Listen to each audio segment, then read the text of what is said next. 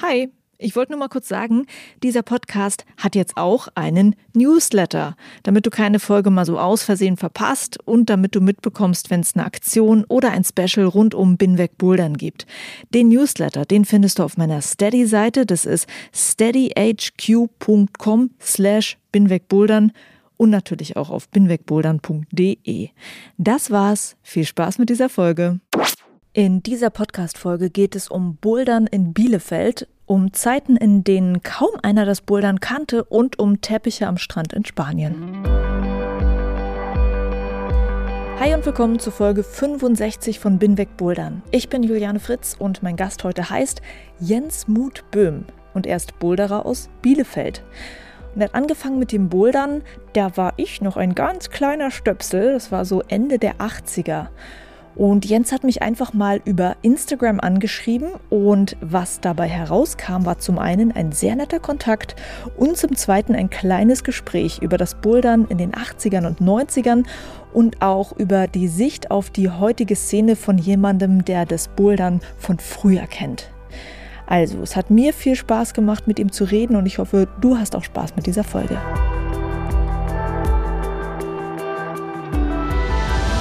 Danke an alle Hörerinnen und Hörer, die diesen Podcast unterstützen. Für Binweg Bouldern gibt es ein Crowdfunding und es hilft mir, die Arbeit für diesen Podcast hier zu finanzieren. Das Crowdfunding findest du auf der Plattform Steady und der Link ist auch bei mir auf der Webseite auf www.binwegbouldern.de. Und unterstützen kannst du Binweg Bouldern auch mit dem Kauf von einem Binweg Bouldern Shirt oder Hoodie und den Link zum Shop findest du auch auf binwegbouldern.de. Vielen Dank, dass ihr Binweg Bouldern möglich macht.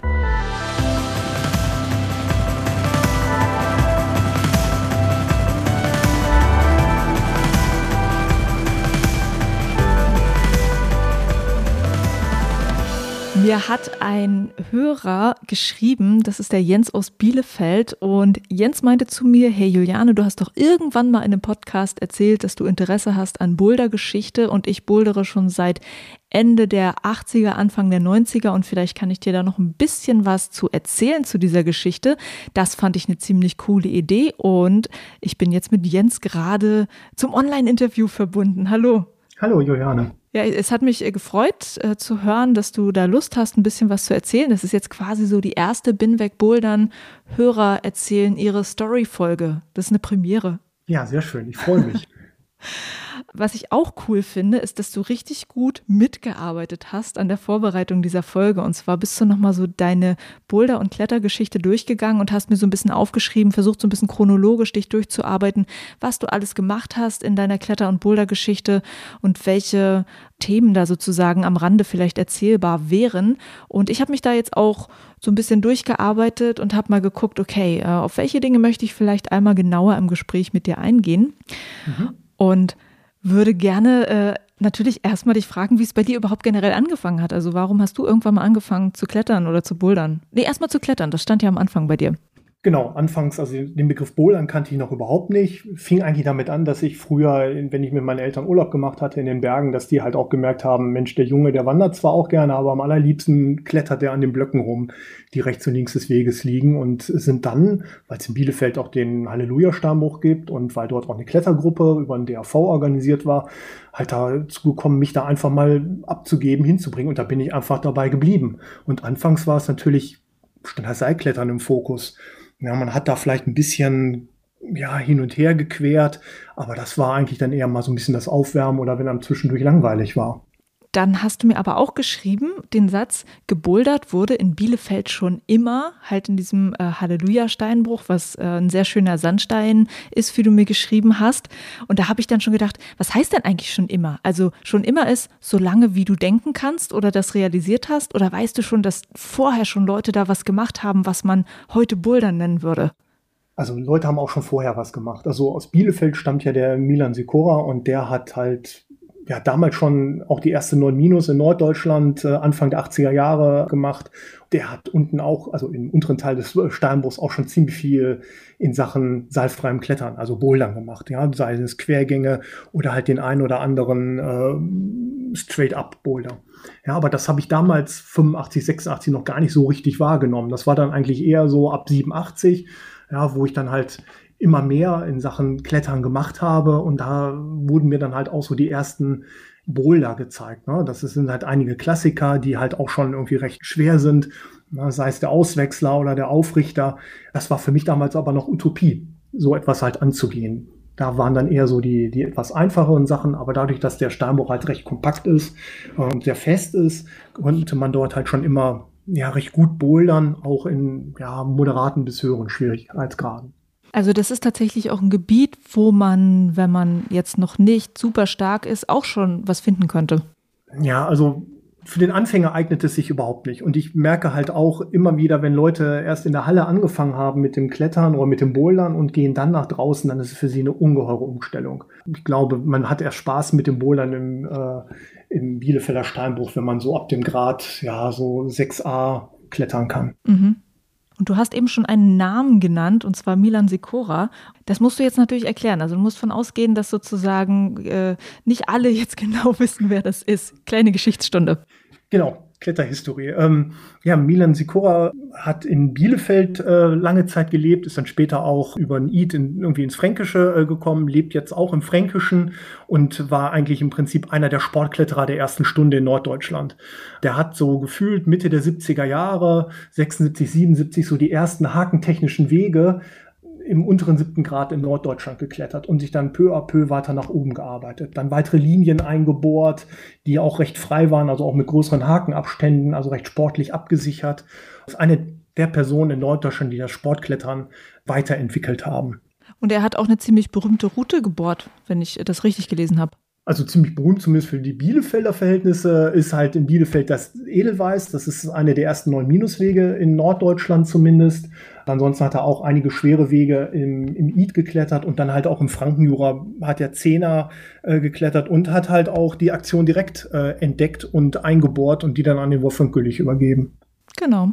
Das äh, ist dann also wirklich ein Mensch, ein Name, den man zumindest schon mal gehört haben sollte. Genau. Was ich in deinen Notizen auch gelesen habe, ist, dass du redest von einer Unterscheidung zwischen Linien und definierten Boulderproblemen. Ich glaube, auch das ist etwas, wenn du in Hallen boulderst, dann ist es so, okay, was meint er denn jetzt damit? Genau, wenn ich in eine Halle gehe, dann habe ich im Prinzip durch die Grifffarbe in der Regel den Boulder vorgegeben. Ja, dann nehme ich halt alles, was in dieser Farbe ist, plus halt einige Volumen oder Elemente. Wenn ich draußen bouldere, gibt es halt zwei Möglichkeiten. Entweder gibt mir der Fels die Linie eindeutig vor, oder, so ist es halt häufig in Bielefeld der Fall, ich definiere mir etwas, wenn die Anzahl der Linien nicht ausreicht. Wenn ich mir Sachen vielleicht schwerer machen möchte, wenn ich Griffe wegdefinieren möchte oder Tritte wegdefinieren möchte. Na, dann kann ich zum Beispiel ein oder zwei recht große Tritte wegdefinieren, einfach daneben treten, um halt die Schwierigkeit zu steigern. Das sind dann halt definierte Boulder-Probleme und so etwas ist eigentlich der Schwerpunkt in Bielefeld. Also die reinen Linien, wo man einfach sagt, du fängst hier an und da oben ist der Topgriff, die sind für die allerwenigsten wirklich so richtig sichtbar. Und äh, nochmal zu diesem Gebiet, also der Halleluja-Steinbruch, ist es jetzt ein Gebiet, wo du auch siehst, dass da jetzt immer mehr Leute hinkommen, äh, in diesem Boulderboom? Oder siehst du das so, dass die Leute dann doch eher in den Hallen bleiben und es dann noch recht ruhig ist da bei euch draußen am Fels? Ja, das ist es ist ganz unterschiedlich. Also die Hallen haben hier mittlerweile schon recht hohen Zuspruch. Es gibt ja auch mittlerweile vier Hallen in Bielefeld, äh, teilweise mit Seilklettern, teilweise ausschließlich Bouldern. Und im Halleluja-Stammbach kann man halt beides machen. Die Routen mit Seil sind eigentlich eher abgesicherte Boulder. Meist, wenn die in die Höhe gehen, so drei Haken, vielleicht auch mal vier. Äh, dann gibt es auch einige Quergänge, ein paar Kombinationen. Da sieht man eigentlich am Wochenende oder abends eigentlich auch immer mal ein, zwei, nennt es jetzt mal Seilschaften. Beim Bouldern ist halt auch alles angechalkt, also das heißt, es wird relativ häufig da noch gebouldert. Allerdings ist es nicht so, wie es zum Beispiel Ende der 80er Jahre oder zu Beginn der 90er Jahre war, dass halt immer irgendwie zehn Leute oder mehr da sind. Ich habe das Gefühl, dass eigentlich dieser Steinbruch selber nicht mehr ganz so, ja, ich sag jetzt mal en vogue ist mhm. wie er vielleicht früher einmal war. Das verlagert sich dann doch eher so in die Gebiete oder die Leute bleiben halt in den Hallen, weil sie da halt groß geworden sind. Findest du es irgendwie schade, dass die Leute dieses Gebiet nicht wahrnehmen oder findest du es vielleicht sogar gut, weil man dann seine Ruhe hat? Was denkst du dazu? Ja, also ich finde es eigentlich schade, dass das Gebiet nicht so wahrgenommen wird, weil es da doch einige sowohl interessante Routen als auch wirklich einige sehr interessante und auch richtig schwere Boulder gibt, die eigentlich auch mal eine Wiederholung verdient hätten. So richtig meine Ruhe brauche ich da eigentlich nicht, weil ich meistens dann eh in den Randzeiten da bin. Also entweder zum Beispiel am Wochenende recht früh morgens, wenn die Temperaturen gerade im Sommer auch noch stimmen oder halt auch auf andere Gebiete ausweiche. Also in Summe ist es bei mir auch weniger geworden, dass ich in den Halleluja-Stamm auch gehe. Mhm. Was du mir auch natürlich geschrieben hast, ist, an diesen Anfängen, wo ihr dort unterwegs wart, gab es noch keine Crashpads. Genau. Wie habt ihr euch da irgendwie abgesichert oder was habt ihr gemacht stattdessen, weil es es noch nicht gab? Ja, man hat im Prinzip wenn man nicht alleine unterwegs war, hat sich jemand zum sogenannten Spotten dahinter gestellt.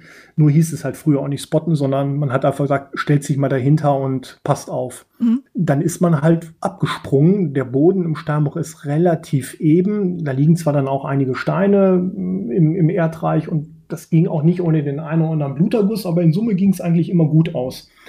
Ja, vielleicht hat man noch mal ein Stück Teppich hingelegt, damit auch die Füße sauber bleiben. Aber das war es auch schon. Also das erste Crashpad habe ich dann, so ein selbstgebautes habe ich dort gesehen. Das war so Ende der 90er Jahre und ich hatte mein eigenes auch erst im Jahr 2000 oder um das Jahr 2000 herum, was es dann natürlich deutlich angenehmer gemacht hatte, weil man dann auch wirklich mal aus drei Meter Höhe auf so ein Crashpad springen konnte. Was war denn dein Gedanke, als du dann zum ersten Mal gesehen hast, ey, so ein Crashpad? War das so, warum ist da vorher keiner drauf gekommen oder was, was hast du gedacht? Ja, eigentlich schon das ist irgendwie ein Ding der Unmöglichkeit, dass es sowas nicht irgendwie schon 10 oder 20 Jahre früher gegeben hat. Aber wahrscheinlich war das Bouldern so unpopulär als eigene Sportart, dass es da einfach nicht die breite Masse für gab und den Absatzmarkt. Das war dann so ab dem Jahr 2000 schon was ganz anderes. Ich meine, es gibt ja auch diese Boulderkeller, die dann irgendwann entstanden ist, sind oder, oder Dachböden oder was weiß ich, wo Leute sich dann irgendwelche ja, Routen äh, selber dann gebaut haben. Und da hat man dann wohl so einfach sich irgendwelche alten Matratzen oder so genommen. Daran ja, hat man dann aber draußen nicht gedacht oder hat man das auch gemacht? Auf so eine Idee bin ich überhaupt nicht gekommen, weil in den Gebieten, wo ich gebouldert habe, in Bielefeld, hat weder ich das gemacht noch jemand anders. Das ging halt irgendwie, das Abspringen die Leute, die mal im Fontainebleau waren oder als ich im Fontainebleau war, durch den Sandboden wäre ich da auch gar nicht auf die Idee gekommen und irgendwie in verblockteres Gelände bin ich auch erst ab 2000 gefahren oder 2001 äh, zum Bouldern. Von daher stand das für mich überhaupt nicht zur Debatte. Eigentlich kenne ich die Matratzen nur ne, als Milbenschleudern in mhm. irgendwelchen stinkigen Boulderkellern. Ja. Aber wirklich so größere Verletzungen hast du dann nicht mal miterlebt? Nee, ohne Crashbett nicht. Also ja, ich hatte mal irgendwie eine, eine, Fußprellung, das sah schon, das war schon ein bisschen blöd, also ein bisschen größeren Bluterguss an der Ferse. Als ich dann abends mit meiner Frau in die Stadt gegangen bin, sah es eigentlich eher noch für die Umliegenden sehr amüsant aus. Und äh, als wir dann im Kino saßen, tat das auch reichlich weh, weil das Blut dann doch da irgendwie weiter reinfloss. Aber im Großen und Ganzen, toi toi toi, bin ich da echt verletzungsfrei durchgekommen, außer halt solchen Kleinigkeiten. Ja. Und du hast auch geschrieben, dass es äh, ja dann so ein Übergang gab in der äh, ja, Kletterkultur, kann man sagen. Also, dass, dass das Bouldern zuerst ja nur ein Training fürs Klettern war und man dann irgendwann einfach so zum Selbstzweck des Boulderns gebouldert hat. Wie hast du für dich selber diesen Übergang erlebt in deiner Kletterpraxis, ja? Ja, bei mir war der Übergang eigentlich eher so um das Jahr 1995 rum. Also ich war schon damals mit meiner jetzigen Frau zusammen und habe irgendwie gemerkt, ach, das Bouldern selber ist gar nicht mal so schlecht, wenn man sich darauf fokussiert, weil man hat einfach mehr Zeit. Wegfahren zum Routenklettern war einfach sehr, sehr zeitintensiv und einfach so eine Boulder-Session im Steinbruch, ein, zwei Stunden, plus halt irgendwie hinfahren, zurückfahren, duschen, ja, ist nicht so zeitaufwendig. Und dann kam es halt hinzu, dass ich ein Auslandssemester in Dublin hatte im Jahr 1995 und da gab es eine Kletter- und Boulderhalle. Und da gab es auch erste Boulder-Wettkämpfe, an denen ich dann auch teilgenommen hatte. Und das war für mich irgendwie eher so auch wie so eine Art Zäsur. Danach habe ich kaum noch zum Seil gegriffen. Danach bin ich eigentlich fast nur noch zum Bouldern gegangen. Dann erzähl doch mal aus Dublin, was war da so cool? Was hat dich denn da so gecatcht, dass du dann gesagt hast, okay, ich bleib da jetzt mal, das ist jetzt mein Fokus? Ja, zum einen sind die Iren sehr, sehr offen. Das heißt, man hat sehr, sehr schnell halt auch Anschluss gefunden, hat gemeinsam gebouldert, hat danach auch noch ein, äh, ein Pint äh, getrunken, mhm. ähm, hat zwei, was waren zwei interessante Hallen, die die eigentlich hatten, wo man halt auch interessante Boulder-Probleme hatte, die auch immer wieder mal umgeschraubt wurden, Mattenlagen darunter, es war recht sauber, war eine sehr angenehme Atmosphäre und dadurch, dass halt auch sehr viele auswärtige Studenten da waren, war es halt auch ein internationales Publikum, wo halt auch relativ viele gebouldert haben und sowas eigentlich irgendwie, so wie es eigentlich, finde ich, auch sein sollte. Man trifft sich mit netten Menschen, schnackt viel miteinander, bouldert ein bisschen. Ja, und äh, das, das passt einfach so vom Umfeld dann her super gut zusammen. Und ähm, was war das für ein Wettkampf, den du da erlebt hast? War das so ein Spaßding oder war das irgendwie ja, tatsächlich? Das war, das war eine Serie im Rahmen der, das nannte sich, glaube ich, irische Meisterschaften. Und da habe ich an zwei Wettkämpfen davon teilgenommen und ja, war im Prinzip schon so, dass bei jedem Bowler ein Schiedsrichter stand, der seine, der die Scorekarte entgegengenommen hat und äh, gab letztendlich ein Punktesystem, ob man halt den Bowler on Zeit gemacht hat, geflasht hat oder halt im dritten oder vierten Versuch geklettert hat. Und ansonsten gab es halt keine Punkte. Und Sieger war halt dann natürlich der, der die meisten Punkte hatte. Okay, und das war dann so dieser ausschlaggebende Punkt, wo das für dich sich verändert hat, dass Bouldern dann äh, mehr eine Rolle gespielt hat. Und hast du gemerkt, dass es auch eine Zeit war, wo allgemein da so eine Bewegung dann reinkam in das Ganze, dass da mehr Leute dazu kamen? Oder ab wann hast du das so gemerkt, dass es irgendwie größer wird? Ja, für mich war das im Prinzip ja die Zeit dann nach Dublin. Als ich zurückkam, stand für mich eigentlich fest, ich will eigentlich nur noch bouldern. Vielleicht ab und an mal das Seil in die Hand nehmen ist ja okay, aber im Wesentlichen stand für mich das Bouldern einfach absolut im Fokus und das war halt auch bei einigen anderen in Bielefeld dann so, so dass sich da eigentlich dann eine kleine Szene auch entwickelt hat, für die das Bouldern im Fokus stand. Und äh, man hat aber dann auch in erster Linie tatsächlich in Bielefeld gebouldert in den anderen Gebieten in Norddeutschland, Pferdestall oder Biwakdach, da ist man eigentlich eher nur sporadisch mal hingefahren. Vielleicht irgendwie, wenn man sowieso mal da in der Gegend war. Aber der, der Schwerpunkt war für mich und auch für andere dann halt tatsächlich das Bouldern in diesem Halleluja-Steinbruch in Bielefeld. Und hast du denn auch gemerkt, dass dann da Leute kamen, die jetzt gar nicht vom Seilklettern kamen, sondern die wirklich mit dem Bouldern reingestartet sind? Also, dass es so wie so eine wirklich neue Szene auch dann war? Ja, Leute, die halt neu hinzugekommen sind, fällt mir jetzt rückblickend sogar sehr schwer, ob die nicht vorher auch schon mal was mit Seil gemacht haben. Ich denke schon. Also der Einstieg zum Klettern nur über das Bouldern war sicherlich noch Mitte der 90er Jahre sehr, sehr selten der Fall. Das war dann eigentlich eher so ab 2000, 2005 eher so der Fall, dass Leute dann tatsächlich angefangen haben, über das Bouldern an diesem, an diesem Sport selber zu mhm. kommen. Aber ich meine, an sich ist es natürlich, wäre es fast ein bisschen logisch, so einen Einstieg zu haben, weil es natürlich niedrigschwelliger ist irgendwie. Ne? Also du brauchst weniger Sachen, was du auch schon sagtest, brauchst weniger Zeit. Aber das war damals einfach noch nicht so gewesen. Genau, und das lag, glaube ich, auch so ein bisschen an den Medien. Letztendlich waren halt, wenn man sich Kletterzeitschriften anschaute oder sonstige Reportagen anschaute, das war immer das Klettern mit Seil. Mhm. Das heißt, es wurde sozusagen durch die, durch die Medien ja immer vorgegeben. Und äh, dass mal tatsächlich nur übers Bouldern geschrieben wurde, das war ja, das war ja äußerst sporadisch der Fall. Mhm. Kannst du dich erinnern, wann du das erste Mal da so Berichte drüber gelesen hast? Das interessiert mich jetzt als Medienmacherin schon.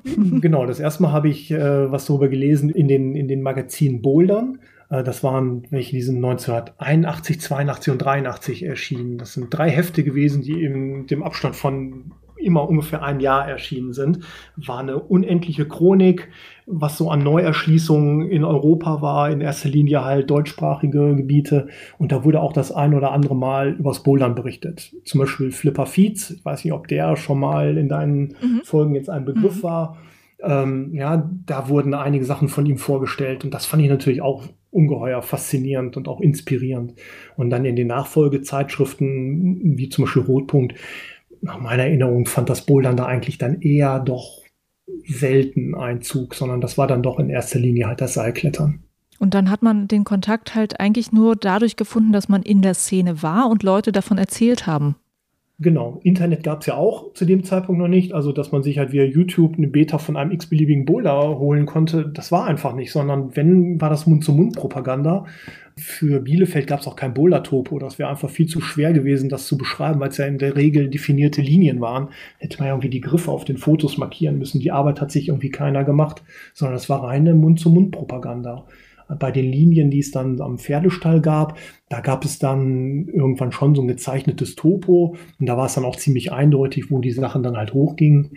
Aber dass man dann halt mal, man hat mal ein Video von oder Fotos von anderen gesehen und damit mal so ein paar Infos bekommen, aber das fing dann auch zu dem Zeitpunkt eigentlich erst an. Was für ein Gefühl hast du denn, wie sich das Bouldern verändert hat, seitdem es diese Videos gibt? Dieses, okay, das, das klettert einer, guck mal, sieht cool aus, will ich auch. Was, was hat das mit dem Sport gemacht? Der Sport selber ist ein Stück weit in Richtung Konsum gegangen. Es ist halt viel einfacher, jetzt Sachen zu konsumieren. Man kennt halt Sachen schon von Videos her. Man muss nicht mehr ganz so viel rumtüfteln.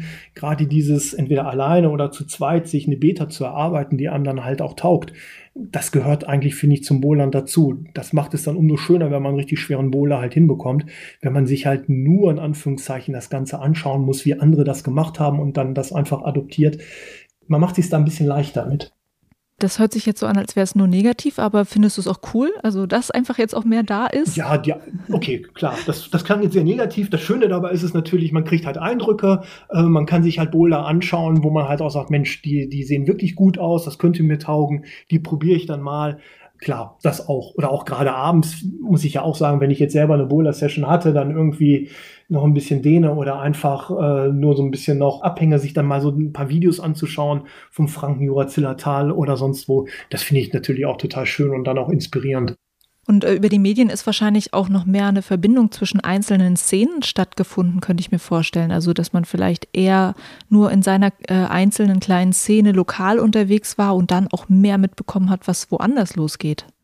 Genau, das ist dann jetzt eigentlich auch ja, mit dem Internet oder mit solchen Medien wie beispielsweise Instagram halt der Fall. Wenn ich mir halt jetzt auch überlege, wie viele Kontakte ich über Instagram bekommen habe in den letzten ein, zwei Jahren, die mir dann halt auch mal ein paar Infos zu dem einen oder anderen Gebiet oder dem einen oder anderen Boulder geben können. Und das finde ich halt auch faszinierend. Man kommt halt damit, mit, darüber mit den Leuten ins Gespräch.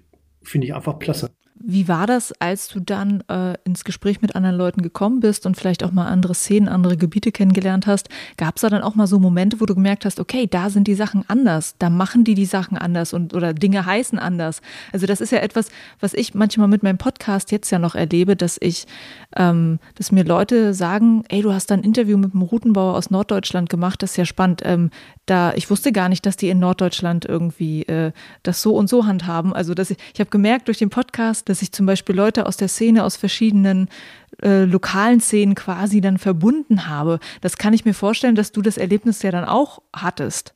Genau, also man lernt halt Leute darüber kennen, man verabredet sich mal, man tauscht Informationen aus, das ist das eine. Ansonsten, ja, sind, ich sag mal, das Bouldern selber ist ja eigentlich in der Regel schon sehr ähnlich. Entweder hat man halt eindeutige Linien, das ist häufig so im Frankenjura der Fall. Ja, die haben vielleicht noch eine kleine Eigenheit, äh, mögen es mir vergeben, wenn ich das jetzt mal so sage, dass man da doch meistens oder sehr häufig an sehr, sehr niedrigen Startgriffen beginnt. Im Avalonia, im Ruhrgebiet, sind es wieder eher definierte Linien. Das sind dann vielleicht so die lokalen Unterschiede, aber ansonsten ticken die Leute doch überall, finde ich, relativ gleich. Man merkt eigentlich immer, die Leute sind offen, man kann mit ihnen reden, man kommt in Kontakt. Der eine verrät einem diese Information, der andere zeigt einem jenes eigentlich ist die Szene doch, finde ich, in Summe sehr offen. Und kannst du mal sagen, was, was du eigentlich meinst, wenn du von Szene redest in Bielefeld, wenn wir so wirklich an diese frühe Zeit, Ende 80er, Anfang 90er denken? Wie viele Menschen waren das eigentlich damals, die dann schon gebouldert haben? Boah, Ende der 80er Jahre mögen es vielleicht 10, 15, vielleicht 20 Leute gewesen sein, die dort äh, dann mehr oder regel, weniger regelmäßig gebouldert haben. Und heutzutage kann ich es einfach gar nicht sagen, weil so mhm. häufig bin ich gar nicht mehr in diesem Steinbruch. Vielleicht hat sich das alles so ein bisschen versprengt, auch durch die Hallen und weil vielleicht auch das Bohlland draußen gar nicht mehr so im Fokus steht für einige Leute. Was ich auch noch äh, eine interessante Sache fand, ist, dass du erzählt hast, irgendwann entstanden ja dann auch bei euch in der Gegend äh, im Bouldern Routen, die man dann auch äh, Klassiker nannte. Also da hast du irgendwie den Aufrichter, Quergang, den Auswechsler dann mhm. mir so aufgelistet, wo ich mich fragte, man hat wahrscheinlich eher so im Seilklettern dann von Routen geredet, die Klassiker waren, die Leute dann kannten, wo sie meinten, okay, ich muss es jetzt auch wiederholen, das ist jetzt eine berühmte Route. Wann ging das dann so im Bouldern los, dass man wirklich von bestimmten Bouldern geredet hat und gesagt hat, so das ist ein Ding, das muss ich auch ausprobieren? Ah, das war eigentlich schon Anfang der 90er so, dass man halt gewisse Bowler hatte, die einfach ja herausragend waren, weil es entweder halt super gute Bewegungen waren, weil sie halt vielleicht schon besonders schwer waren. Da gab es halt immer ein Charakteristikum, die sie zu etwas Besonderem gemacht haben. Vielleicht weil sie auch schon relativ alt waren.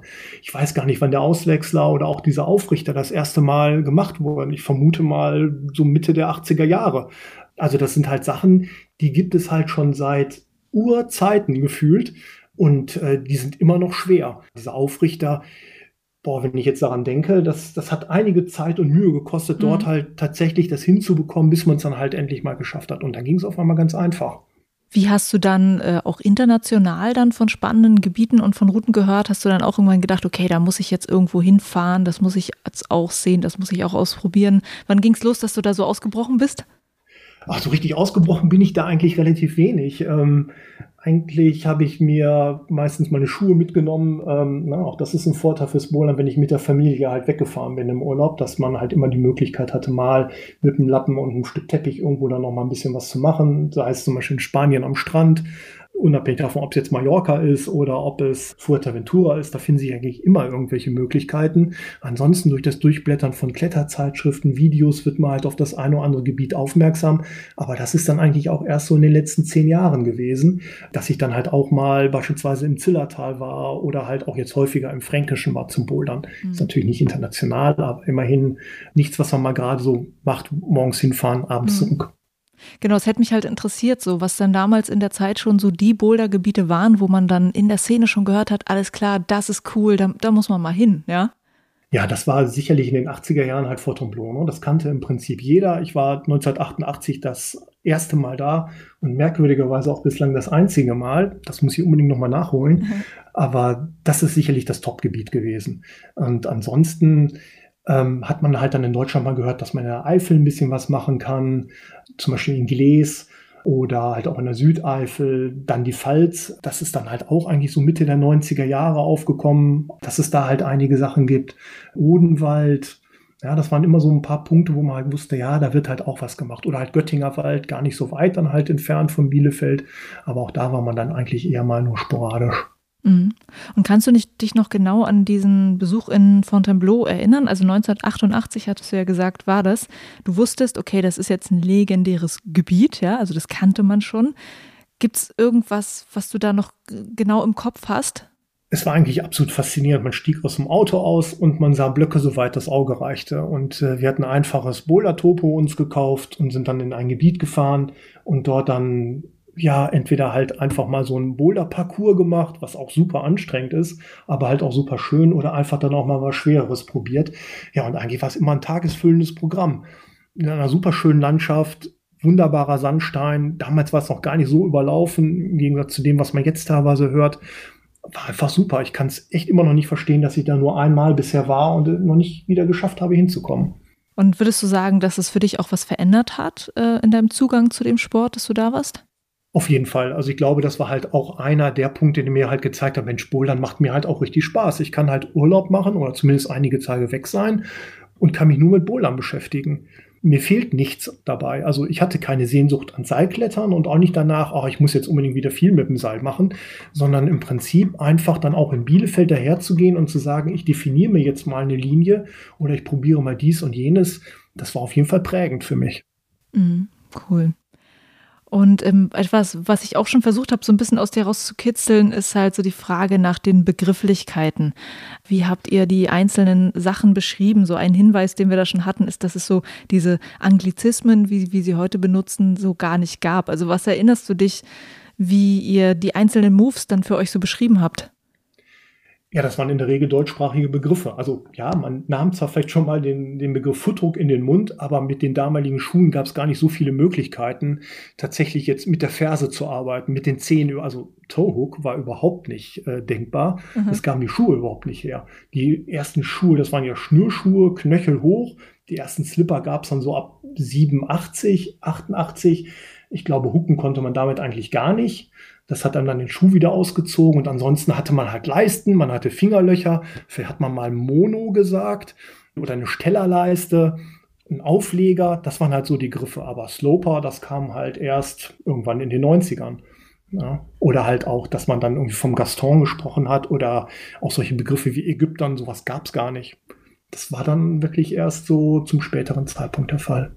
Ähm, aber wenn du jetzt vom Schuhwerk redest, dann ist ja äh, ein, ein großer Teil der Klettertechnik, also diese Fußarbeit, gar nicht so richtig möglich gewesen am Anfang. Das heißt, das hat sich ja dann für dich quasi auch erst mit dem Schuhwerk ergeben, oder?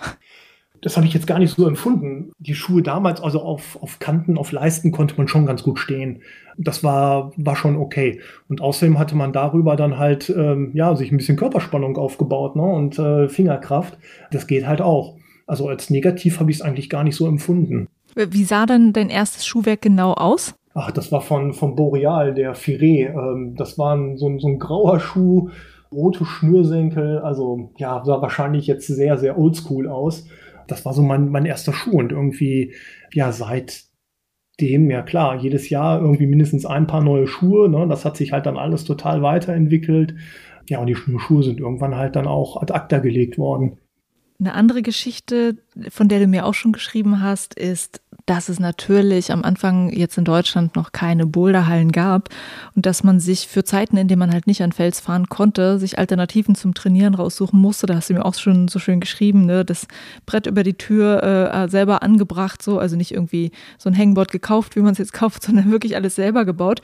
Und das muss ich mal sagen, dass er ist so ein bisschen witzig, dass du wahrscheinlich Ideen noch kennst davon, wie man bouldern kann, wenn man gerade nicht an den Fels kann. Und das ist ja das, was wir jetzt auch gerade bei Corona alle so ein bisschen erlebt haben, dass wir so ein bisschen kreativ werden mussten. Okay, verdammte Axt, was machen wir denn jetzt, wenn wir nicht in die Hallen können? Diese Alternativen, die man sich suchen musste, kennst du ja eigentlich von früher, oder? Genau. Also ich war halt sehr, sehr dankbar, dass meine Eltern es mir ermöglicht haben. Also mein Vater hat dann halt dieses, diesen Klimmzugbalken, das war letztendlich so ein Brett, vielleicht 80 Zentimeter breit, 40 Zentimeter hoch. Das hat er über die, über die Tür geschraubt, hat dort ein paar Leisten draufgeschraubt und nach und nach habe ich mir immer mehr Leisten draufgeschraubt und habe dann daran gehangelt und habe mir noch dann äh, ungefähr 50, 60 Zentimeter von der Tür entfernt unter die Decke eine Stange äh, gehangen und die halt dann vielleicht 10 Zentimeter unter der Decke stand, äh, hing. Und dann bin ich halt immer von der Stange an eine der Leisten gesprungen. Mhm. Das war halt super Fingerkrafttraining. Mhm. Und äh, sicherlich nicht das Schlechteste. Hat sicherlich dazu beigetragen, dass halt die, die Fingerkraft für den einen oder anderen Boulder halt schon äh, gereicht hat. Äh, das war halt schon irgendwie äh, klasse. Also mir hat das zumindest gereicht. Andere haben dann halt so einen Boulderkeller eingerichtet, wo dann halt die eingangs erwähnten Matratzen drunter lagen, ne, wo man dann halt eigentlich auch immer froh war, wenn man da halt wieder rauskam und ähm, dann keine Staublunge hatte oder mhm. irgendeine Allergie sich eingefangen hatte. Und die Griffe waren damals auch da echt schlecht, aber es hat halt auch Spaß gemacht. Ne? Rückblickend sieht man da vielleicht dann eher so das Negative, aber zu der Zeit war es natürlich toll, wenn man sich zu zweit, zu dritt dort im Keller getroffen hat, dann Boulder definiert hat und miteinander was gemacht hat. Und du hast auch so von den Alternativen geredet, dass man sich an Gebäuden halt was rausgesucht hat schon, ne? Ja, das war natürlich äh, ja schon gefühlt grenzwertig, ne? wenn man halt dann in der Bielefelder Innenstadt an der Stadtautobahn unter der Brücke halt dort an diesem an dieser Natursteinverkleidung dann halt entlang gequert ist. Man wurde halt vom Passanten angesprochen. Ja, das Ordnungsamt kam auch mal vorbei, was man denn da machen würde. Das war halt nicht immer nur gern gesehen und es war halt auch irgendwo kein allzu schöner Fleck. Aber ja, die Sehnsucht nach dem Klettern, nach dem Bouldern, ne, die hat das halt notwendig gemacht. Ja, und damals war es ja noch weniger bekannt. Also wenn du dann da an der genau. Brücke rumgekraxelt bist, dann waren die Leute wahrscheinlich ja total von den Socken, was für genau. Verrückte genau. da unterwegs sind. Genau, und ich war halt glücklicherweise auch nicht der Einzige, der das gemacht hat, aber es waren halt auch so ein kleiner Kreis, der sich dann da ab und an getroffen hat. Aber es war schon, war schon grenzwertig, ja. Also heutzutage na, da muss man es einem schon wirklich an allem fehlen, dass ich das nochmal machen würde. Mhm. Gibt es für dich einen Boulder, der ganz wichtig ist für dich? Da gibt es eigentlich, ja, einen gar, würde ich sagen, gar nicht. Da muss ich eigentlich zwei nennen. Das eine ist sicherlich einer, weil der wahrscheinlich schwerste war, den ich bisher hinbekommen habe. Das war um 2004 herum. Heutzutage wird man den sicherlich mit 8a bewerten. Damals hat sich aber keiner getraut, so einen, so einen Schwierigkeitsgrad auszuspucken, weil keiner in Bielefeld selber jemals woanders eine 8a gebouldert hat. Da habe ich auch echt lange dran probiert. Das ist letztendlich eine Boulder-Kombination aus einigen Sachen, die ich alle für sich ganz gut klettern konnte. In Summe sind es jetzt so 15, 16, 17 Züge vielleicht, aber halt dann echt verdammt schwer. Also ein schwerer Zug an den anderen gehängt. Und dann war das natürlich super, das, das hinzubekommen. Und das Zweite, woran ich mich halt super gerne erinnere, das ist ein Felsen hier in Bielefeld, jetzt nicht im Halleluja-Steinbruch, sondern an einer anderen Stelle. Da steht so eine sieben Meter hohe Kante im Wald. Zwei Meter überhängend, relativ schlechte Landefläche drunter. Und ich habe mir immer gedacht, ja, da könnte man mal drei Haken reinsetzen und dann hat man irgendeinen Siebener.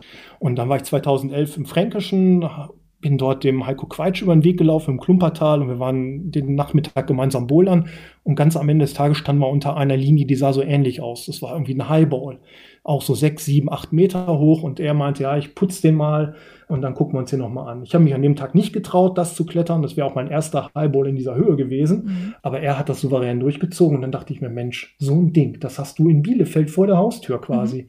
Und habe dann, kaum war ich wieder in Bielefeld, mir das angeschaut, geputzt, Ja, und dann ein paar Wochen später auch gemacht. Also das ist jetzt von der Schwierigkeit her vielleicht so 7a, 7b, aber das war gar nicht die Schwierigkeit an der Stelle, sondern das ist so dieses OH-Erlebnis und die Linie. Ja, das ist einfach wirklich ein wunderbarer Boulder. Also für dich überhaupt sozusagen den Horizont mal erweitert und zu sehen, okay, das kann man auch machen, das kann man bouldern. Genau. Genau, es geht nicht nur darum, kleine Leisten festzuhalten, sondern halt dann auch wirklich an was zu arbeiten, wo man halt auch wirklich sich so ein Stück weit überwinden muss und richtig aus der Komfortzone rauskommen muss. Und äh, etwas, was auch immer wieder durchkommt in dem, was du geschrieben hast, ist, wie das Bouldern sich so herausentwickelt hat äh, im Klettersport zu wirklich einer eigenen Spielart des Kletterns. Und da würde ich auch gerne mal wissen, wie du das so empfindest, also was so die Unterschiede der Spielarten eigentlich sind und was das Spezielle dann wiederum am Bouldern ist, weil mir fällt es manchmal ein bisschen schwer, weil ich mit dem Bouldern ja angefangen habe und für mich das das in Anführungsstrichen normale ist, ja? Mhm. Und dann würde ich gerne mal wissen, wie du das siehst, was ist sozusagen das, was sich da was dahin neu zugekommen ist und wie es sich verändert hat. Wenn ich mir das anschaue, wie teilweise jetzt in Bowlerhallen geschraubt wird, dann geht das ja immer mehr in Richtung Parcours. Oder auch bei den Bowler-Wettkämpfen. Gerade um halt mediales Interesse zu gewinnen, da kann man ja nicht Bowler schrauben, wo einfach nur kleine Leisten gehalten werden, sondern es muss für den Zuschauer, der gar nicht übers Bowlern kommt, ja auch spektakulär aussehen. Da sind natürlich diese, dieses im Prinzip Laufen, diese Springen, das ist ja schon dann faszinierend. Und das ist dann ja auch eine ganz eigene Spielart, habe ich das Gefühl, in, wo sich das Bouldern dann halt hinentwickelt. Also es gibt halt einmal irgendwie gefühlt für mich dieses Bouldern draußen, was halt eher so das, äh, ja, für mich das klassische Bouldern ist und dann halt die Entwicklung des Boulders in der Halle, was halt dann mehr in Richtung Parcours geht. Würdest du da auch sagen, dass du dem jetzt was abgewinnen kannst selber? Also äh, nicht nur vom Zugucken her, das hast du ja gesagt, dass es spannend ist, aber dass du selber als Boulderer dem was abgewinnen kannst oder sagst du, hm, naja, vielleicht ist es doch wieder zu weit weg von dem, was ich am Anfang kannte? Ich glaube, auf letztere, letzteres läuft das hinaus. Ich habe das Gefühl, dass diese manchmal diese ganzen Sachen mit den wilden Sprüngen, dass das nicht unbedingt das für mich ist. Da ist mir dann doch eher so die kleine, ehrliche Leiste lieber, die ich dann einfach mal bis zur Hüfte durchziehen darf, als äh, dieses Stützen, Mänteln, Springen. Ich mache es mal, aber ich tue mir da teilweise echt schwer drin. Das können andere so gut, das sieht so elegant aus und da bin ich echt weit davon entfernt. Und würdest du sagen, dass es einen anderen Spirit in der Boulder-Szene gibt? Also unter, einen Unterschied zu diesem damals, wie ihr angefangen habt mit 10, 20 Leuten da in Bielefeld und wie du jetzt so diese Szene erlebst, die jetzt da zum Beispiel in Hallen unterwegs ist? Ja, auf jeden Fall. Also früher, klar, da ist man, wenn man draußen war, dann vielleicht in eine Kneipe gegangen und hat auch noch mal einen Kaffee getrunken oder ein Bier äh, bestellt. Heutzutage gehört ja im Prinzip der Latte Macchiato oder ein anderes Heißgetränk eigentlich zum Bowlern so dazu. Das ist natürlich eine sehr schöne Atmosphäre, ne? dass man das einfach das Bowlern in der Halle unterbrechen kann, mal sich eine halbe Stunde hinsetzt, einen Kaffee trinkt, ein Stück Kuchen isst und dann halt noch mal was macht. Das ist halt schon schön, aber das ist halt nicht das, was es früher draußen war. Und ich glaube auch, es gibt halt einige Leute, für die ist das einfach ein Hallensport und das ist auch vollkommen in Ordnung so. Das soll auch gar, gar nicht wertend sein oder irgendeine Kritik sein. Das gehört halt einfach dazu. Und ich bin eigentlich auch froh, dass es diese Hallen gibt, weil wenn ich mir vorstelle, das Bouldern draußen hätte so einen Boom erlebt, wie jetzt das Bouldern über die Hallen, dann wären draußen schon längst alle Gebiete gesperrt und das Bouldern wäre Geschichte. Ja, das denke ich halt auch ganz oft. Also schon seit ich angefangen habe zu bouldern, habe ich immer so ein bisschen gemerkt, dass es in der Szene so den einen Teil gibt, der halt eher draußen unterwegs ist und der irgendwie auch ein bisschen froh ist, dass das nicht alle wollen.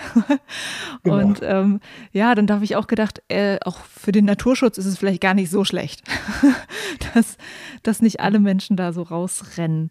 Ähm, genau. Würdest du sagen, in der heutigen Boulder-Szene, auch jetzt gerade die Hallenboulderer, dass es da etwas gibt, wo du sagst, hey, junge Boulderinnen, junge Boulderer, probiert doch mal irgendwie auch das und das aus, weil das ist eigentlich auch cool.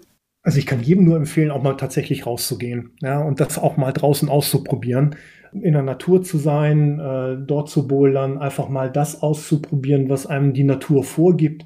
Das ist halt auch wunderbar. Kann ich jedem nur empfehlen. Das ist für die Fußtechnik gut, das ist fürs, fürs Lesen gut, wie man überhaupt Bewegungen sich erschließt.